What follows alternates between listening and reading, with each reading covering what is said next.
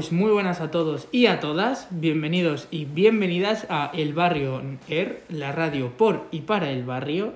Y primero, como siempre, voy a presentar a, los locutores. Diana hoy no está, pero por fin ha venido el hombre de Vitruvio, Eduardo. Buenos días a todas y a todos. Un placer otra vez estar aquí haciendo radio eh, para los chicos, para las chicas, para toda la comunidad de Loranca y esperando como no, que, que cada vez eh, este proyecto tan bonito que empezamos hace ya un año eh, vaya teniendo cada vez más cabida eh, en esa difusión que, que tratamos que, que- Pues sí. que sea lo más amplia posible. Sí, sí, sí, sí. Y además que la comunidad educativa también nos, nos conozca un poco y así podamos difundir nuestro mensaje y el de mucha gente. ¿A quién tenemos hoy, presentador? Pues hoy tenemos a un profesor de aquí del IES Barrio Loranca, de inglés, Alberto, y viene a hablarnos de un montón de cosas. Bueno, Alberto, preséntate un poco. Hola, ¿qué tal? Bueno, estoy encantado de estar aquí, estoy encantado con este programa que estáis haciendo, que ya había escuchado y, y- y es un placer de verdad estar eh, eh, pues formando parte ¿no? de, de un programa, así que muchas gracias. Es un verdadero eh, privilegio tener a Alberto aquí, un profesor que eh, lleva ya ba- bastantes años en el instituto y que, eh, bueno, pues eh, tenemos eh, la suerte para, para todos los alumnos y alumnas que nos escuchan todas las semanas, incluso para profesores, de contar con su experiencia por haber dado clase en Estados Unidos como profesor.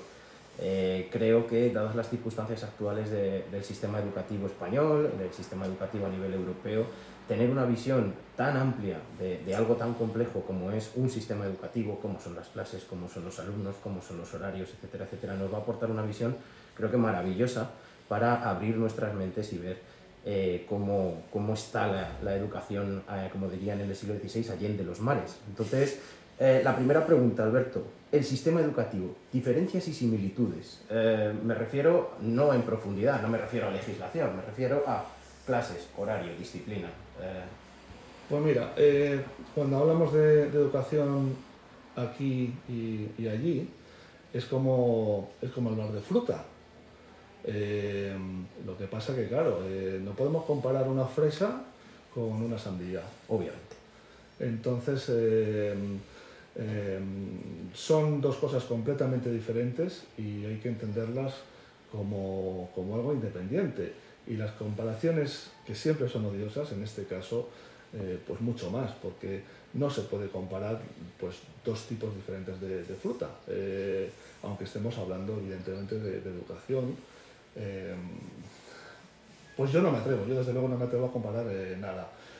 Aquí nos funcionan unas cosas, aquí tenemos un bagaje eh, y allí tienen otras cosas. Entonces, sí es cierto que, por ejemplo, el tema de ser un centro bilingüe es algo que, que ellos allí llevan eh, trabajando desde hace mucho tiempo con muchos alumnos hispanos y han probado muchísimas cosas. Entonces, sí tienen en ese sentido pues, más experiencia.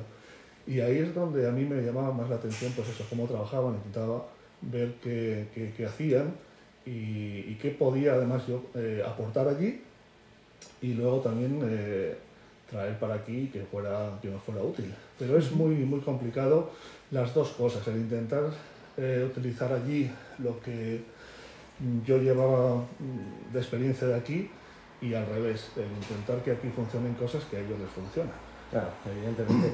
Y más, más en, en el, en el ámbito de la descripción, por ejemplo, a, a ti Alberto, el primer día que vas al instituto en Estados Unidos, ¿qué te impacta? ¿Qué te impacta? Eh, o, o qué dices tú, Jolín? Esto, por lo que has mencionado antes, esto me lo quiero llevar. O esto me lo quiero, ¿me entiendes? O sea, lo, Sí. quiero, lo quiero extrapolar a- con lo que yo conozco, con lo que yo conozco de mi experiencia docente, ya no hablamos de sistemas educativos, no hablamos de, porque es cierto que es imposible comparar un país con 200 años de historia, con experiencia anglosajona, con un país mediterráneo con, con, con un proyecto educativo y unas raíces históricas mucho más profundas. Entonces es absurdo, sería absurdo. Pero el primer, el primer impacto que recibes tú como profesor, ah, o bien con un alumno, o bien con los compañeros, ¿cuál es? Pues mira, el primer impacto es antes de que llegas al instituto, es la, la- formación. Entonces, antes de pisar tu centro, tú recibes eh, formación en, en otros centros de, de la ciudad y es formación además que te pagan. y te la pagan muy bien. Y lo que les interesa a ellos es tener a profesionales bien formados. Entonces, cuando tú entras en el, en el aula, has tenido muchas horas, semanas, eh, con diferentes cursos. Has oído mucho, has recibido mucha información y, bueno, pues un poco te ayuda a situarte eh, en, el, en el centro en los primeros días. Creo que esa es una cosa que después continúa y, y que creo que aquí en, en, España deberíamos en algún momento eh, hacer, que es el, el tema del eh, coaching, de la formación, de tener a alguien que te va evaluando. Eh, y bueno, pues esa... Se ha abierto un melón importante, ¿eh? El sentir, sí, el sentir que tienes a alguien, sí, sí, pero... No puedo estar más de acuerdo contigo. He dicho evaluando, pero realmente la primera palabra que dije que es coaching es lo más importante. Tú tienes a alguien contigo que te ayuda a preparar las clases, a organizarte, a saber eh, qué dar y sobre todo cómo dar las cosas. Porque allí no hay libros de texto, por ejemplo. No hay libros de texto. Tú tienes que prepararte todas las clases, todos los materiales de todas las asignaturas.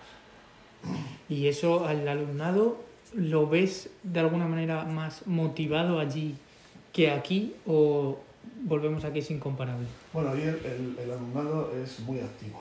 Uh -huh. Es muy activo. Eh, de hecho, eh, no solo en clase, sino incluso cuando sale de clase las actividades extraescolares le van a contar para acceder a, a la universidad. Les van a presentar todo lo que hagan después de la, del instituto, eh, que bueno, son actividades que se hacen en el centro, pero eso es parte de su currículum eh, para acceder a una, a una, universidad.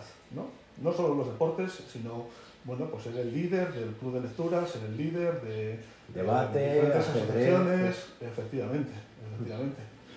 Eh, por lo tanto, en clase eh, no tienen un libro de texto, ellos lo que esperan es hacer cosas, ¿no? que el profesor les haga hacer cosas y estar constantemente eh, trabajando en equipo, trabajar, colaborando con otros compañeros, hablando en público, presentando cosas, en fin, ese tipo de, de, de actividades comunicativas o sea, por ejemplo, es, eh, eh, eh, tratando de llevar eh, esa, esas iniciativas al día a día, por ejemplo, de, de, mi asignatura en historia, estaríamos hablando del análisis de una fuente histórica de forma activa, la lectura comprensiva, el debate entre todos, creación de equipos, diferentes posturas sobre esa fuente histórica. Eh, me imagino que, que, más o menos es por ahí por donde se mueve la dinámica de, de la docencia. Pues mira, sí, en historia yo compartía mi aula con un, un, profesor de historia y me acuerdo de pues, ver sus, los trabajos que hacían los alumnos, ¿no? Eh, leían, eh, me acuerdo que leían Maus y entonces no solo implicaba la lectura, implicaba que luego hacían una obra de teatro con los personajes eh, y elegían pues, una escena significativa, ¿no? que, que reflejase un poco todo lo que contaba eh, Maus sobre el holocausto. Mm. Y luego acababa el, el, proyecto acababa con una exposición de cómics. Los alumnos dibujaban su propio cómic, su propia historia, que, que se exhibía. Y, y, bueno, la historia, mm, digamos que memorizar, sí tenía que aprender muchísimo, pero luego los exámenes tenían cuatro niveles. Eran cuatro, cuatro preguntas en las que la primera todo el mundo llegaba pues a enlazar a lo mejor unos, unas ideas o unos una información, sí. sí. En la segunda, pues ya tenían que escribir unas respuestas cortas, algunas preguntas. En la tercera, tenían ya que desarrollar un poquito algún tipo de preguntas sobre algún hecho histórico importante. Y en la cuarta, eran situaciones en las que, eh, aparte de saber eh, historia, eh, tenían que demostrar que eran inteligentes. Eran preguntas de, del tipo, imagínate que eres el presidente de Estados Unidos al finalizar la Segunda Guerra Mundial ¿Qué medidas económicas tomarías? Claro, eso implica conocer a fondo cuál era la situación en, en, el país en esa época. Y con esa información, ¿qué es lo que tú harías? Es una pregunta muy compleja. Pero pues son preguntas que luego dan unas notas que a las universidades, eh, sabemos que en Estados Unidos eh, hay universidades muy potentes, Harvard, Yale, eh, Berkeley, bueno, pues ellos eligen a los mejores estudiantes de todo el país y lo único que utilizan es esa nota, esas notas de, bueno, de toda la secundaria, son cuatro años. En esos exámenes, donde los alumnos que consiguen una A, porque a ver, ahí aprueba todo el mundo, llegar a la C está hecho para que el sistema no genere alumnos fracasados. Allí todo el mundo va a aprobar, todo el mundo le van a decir que hace algo bien. lo cual es muy positivo para la sociedad. Luego, el que lo hace muy bien mm, es porque tiene una inteligencia, unos conocimientos, ha trabajado y son los que las grandes universidades van a seleccionar. Entonces, eh, bueno, pues les funciona ese, modelo eh, y yo creo que es bueno, porque aquí también tenemos que pensar que los alumnos que no lo van a aprobar al final se llevan el mensaje de que no valen, de alguna manera, ¿no? Y mm, yo allí sí vi que ese mensaje de, vale, tú vales, tienes una C, que no es una nota muy alta, pero es porque has hecho algo bien. Y la sensación al final de la secundaria, y la educación obligatoria hasta los 18 años, es eh, pues un mensaje positivo. Cuando mm. acaban, han aprobado las asignaturas y por lo menos les han dicho, mm, mira, has hecho esto bien, a lo mejor no puedes ir a la universidad, porque no te van a elegir, no te van a seleccionar con tus notas, pero tienes eh, estas destrezas, eh, tienes una buena actitud y podrás hacer esto, esto o lo otro. Sí, son, Más... son las antípodas. Lo que acabas de decir choca mucho, porque yo, por ejemplo, tengo hermanos pequeños, y mi hermana pequeña ahora mismo está en primaria y está en quinto de primaria, le está aplicando el descubrimiento de Colón y luego la edad moderna con los viajes de Magallanes y demás. Y a mi hermana yo me lo aprendí porque a mí me explicaron que esos viajes, por una de las razones que existían, era para descubrir nuevas rutas de comercio, pero yo me lo aprendí de verdad porque a mí me dijeron que en esas aguas había piratas, estaba gobernada por, el, por Portugal, Inglaterra, entonces que teníamos que descubrir otras rutas de comercio para poder comerciar sin que nos asaltaran los barcos, no los boicotearan. Pero yo me lo aprendí porque yo entendí ese momento de la historia. Pero mi hermana, al no explicárselo así, no, ella solo se lo aprendía, pues como siempre se ha dicho, hincando codos, es decir, pues esto es así porque es así. Pero ¿por qué es así? Y es un poco lo que tú estás diciendo, que allí lo que intentan explicar muchas veces es el contexto, el contexto histórico para que entiendas por qué se hizo eso en ese momento. Es decir, el, por, el, lo que se hizo no es lo relevante, sino el contexto en el que se hizo. Es algo así, ¿no? Es lo que yo estoy intentando entendiendo. Sí, sí, es un, un ejercicio eh, mucho más práctico que, que, memorístico.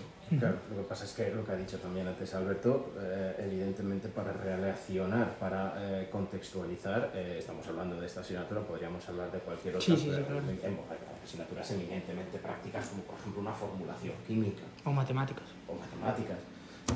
pero es cierto que para poder llegar a esa cuarta pregunta dentro de esos test que te da eh, una capacidad de desarrollo o eh, desarrollo, sí, desarrollo de otro tipo de inteligencias o desarrollo de otro tipo de destrezas, es necesario haber asimilado esos conocimientos. Y la asimilación parte, eh, es, es, una doble responsabilidad por parte del docente para explicar ese dato y por parte del alumno para recibirlo, asimilarlo y retenerlo. Entonces, es cierto que, ¿cómo se llega a eso?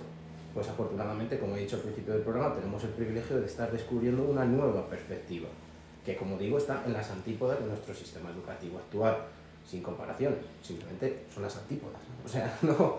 Entonces, eh, por ejemplo, uso de la tecnología, Alberto, en Estados Unidos. Bueno, lo primero que te dan es un portátil. Claro. Entonces los profesores tienen su, su herramienta de trabajo. Entonces el portátil es para ti durante, durante todo el curso. Y, mm, y luego no creáis que tienen luego en el aula más materiales que los que tenemos aquí. Eh, o sea, podemos estar muy, muy orgullosos de nuestro centro, mm. porque más allá de lo que es el portátil, de, o sea, el ordenador de mesa, el proyector, allí no cuentan con más medios. Entonces, eh, lo que tenemos aquí es lo mismo que, que tienen allí, ¿no? Eh, algo para proyectar, sonido, eh, el PC. Luego sí hay una diferencia con, con el tema de, de, cómo trabajan. Aquí la verdad es que hemos hecho un esfuerzo muy bueno con el Google Classroom, sobre todo con el confinamiento, ¿no?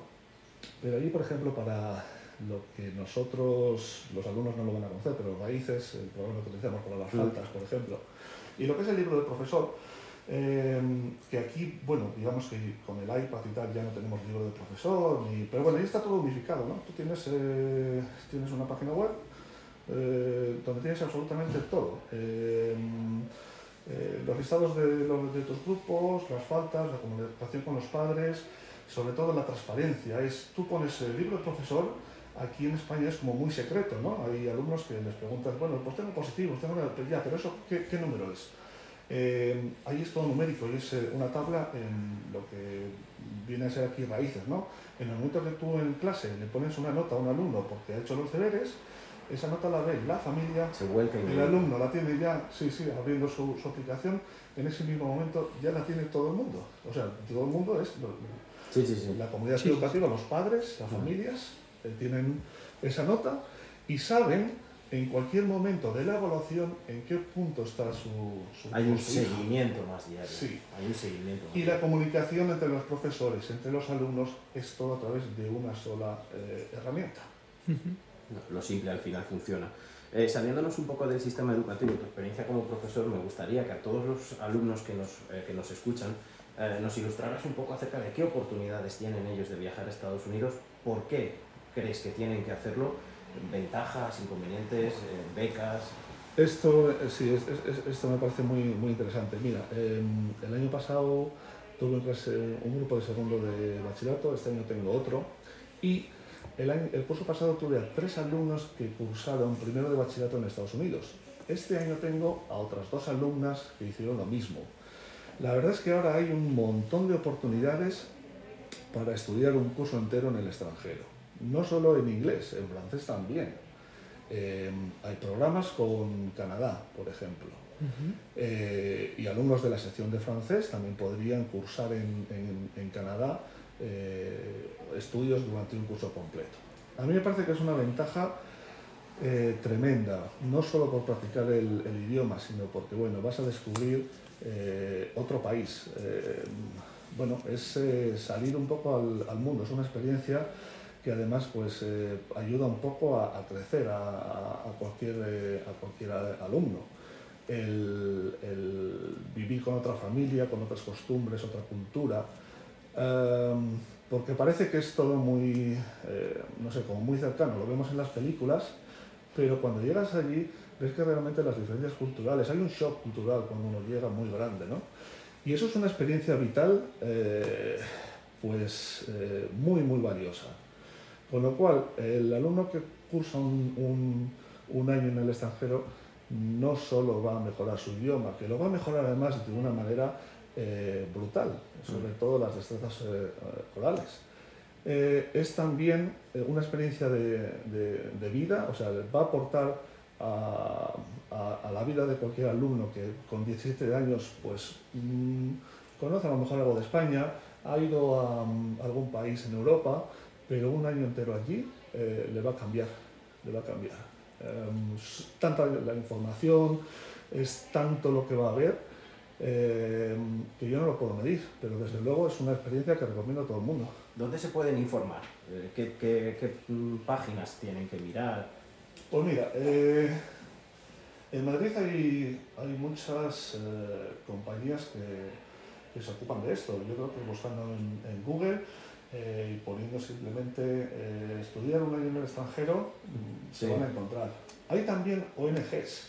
eh, a ver, yo, yo he, vi- he- he visitado varias, ¿vale? Hay una, estuve en una que está cerca del, del Retiro, estuve en, en esta ONG que está por la zona de Chueca. Y bueno, el, el tema de la ONG no es que vaya a salir totalmente barato, a ver, hay que hacer un esfuerzo económico importante para, para ir. Em, y luego el sistema va a ser el mismo.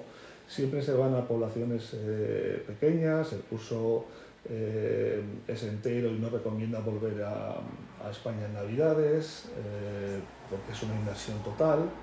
Eh, no es un año realmente, son, son nueve meses que, que pasan volando, entonces Sí, eso no debería de echar a, atrás a nadie.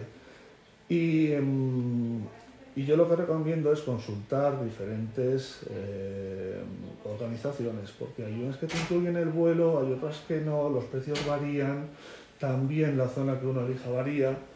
Eh, en Canadá pues los precios sí que varían mucho, dependiendo de si se va a una zona eh, francesa. Francófona o a la zona de Vancouver. Claro, con lo cual yo no puedo recomendar ninguna en particular, eh, porque además eh, son tantas las opciones, Sí, es tan eh. grande Estados Unidos, que dependiendo de las preferencias de, de cada uno, eh, pues va a encontrar diferentes precios.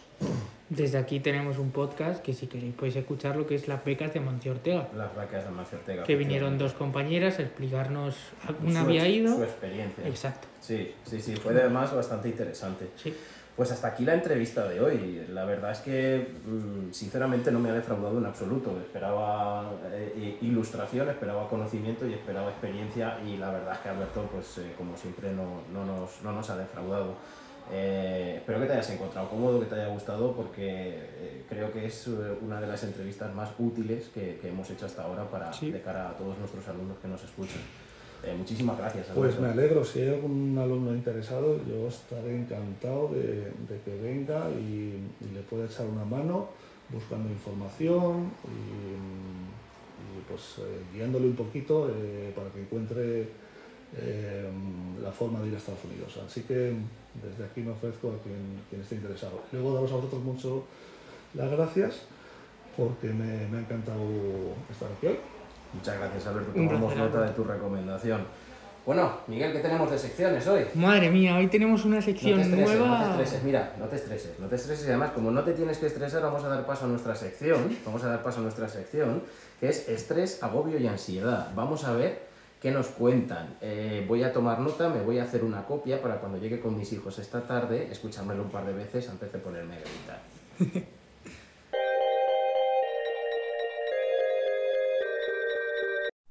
Hola, soy Yaiza Muñoz, estudiante de primero de bachillerato del Instituto IES Barrio Loranca de Fuenlabrada y me gustaría hablar acerca del estrés, el agobio y en muchos casos la ansiedad que produce el instituto y sobre todo las semanas previas a los exámenes, ¿no? Esta sensación que solemos tener los estudiantes al enfrentarnos a un examen que es importante y que puede, bueno, puede marcar eh, nuestro curso y puede ser decisivo para nuestra nota final. Eh, creo que es un tema del que no se habla lo suficiente y que debería estar mucho más extendido, debería hablarse mucho más en la televisión y al igual que otro problema u otras situaciones cotidianas que nos podemos encontrar en nuestra sociedad, este debería estar ahí y formar parte, parte de la misma porque creo que nos incumbe a un grandísimo número de estudiantes que, bueno, que estamos aquí en España sobrellevando los exámenes y que en muchos eh, momentos y en muchas situaciones nos es difícil manejar esas horas o esos días previos a los exámenes y sobre todo ese sentimiento de querer estar a la altura, ¿no? Que creo que en muchas ocasiones es lo que más estrés genera y el no poder llegar o creer que no vamos a poder llegar y, y sentir ese sentimiento de sentirnos insuficientes, ¿no? Y de querer darlo todo, pero de alguna forma también de de no poder más, ¿no? De decir, yo hasta aquí he llegado. Es cierto que, mm, dada mi experiencia y todos los años que llevo como estudiante, eh, he adquirido un gran aprendizaje y he aprendido que, mm, bueno, hay que aprender a fallar o a equivocarse y que lo más importante para enfrentarse a un examen es organizarse el tiempo, dividir muy bien, eh, bueno, las tareas, eh, los deberes, también dividir eh, el contenido que entra en el examen por partes y poco a poco, eh, bueno, ir centrándote en el examen, teniendo obviamente tiempo libre y no estando a lo mejor tres o cuatro horas seguidas en la habitación, porque al final nuestro cerebro colapsa y es muy importante pues tomar el aire, salir, despejarnos, porque aunque parezca que no, nuestro cerebro necesita un descanso y esto es muy importante.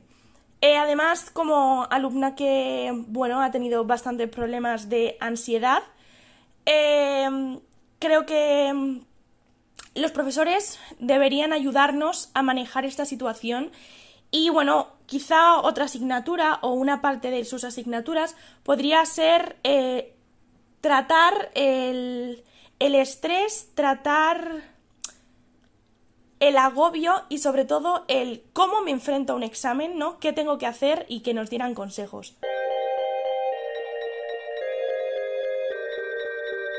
Hasta aquí el programa de hoy. Eh, Miguel, eh, ¿cómo lo has visto? ¿Te Pues vas a la- Estados Unidos, Miguel?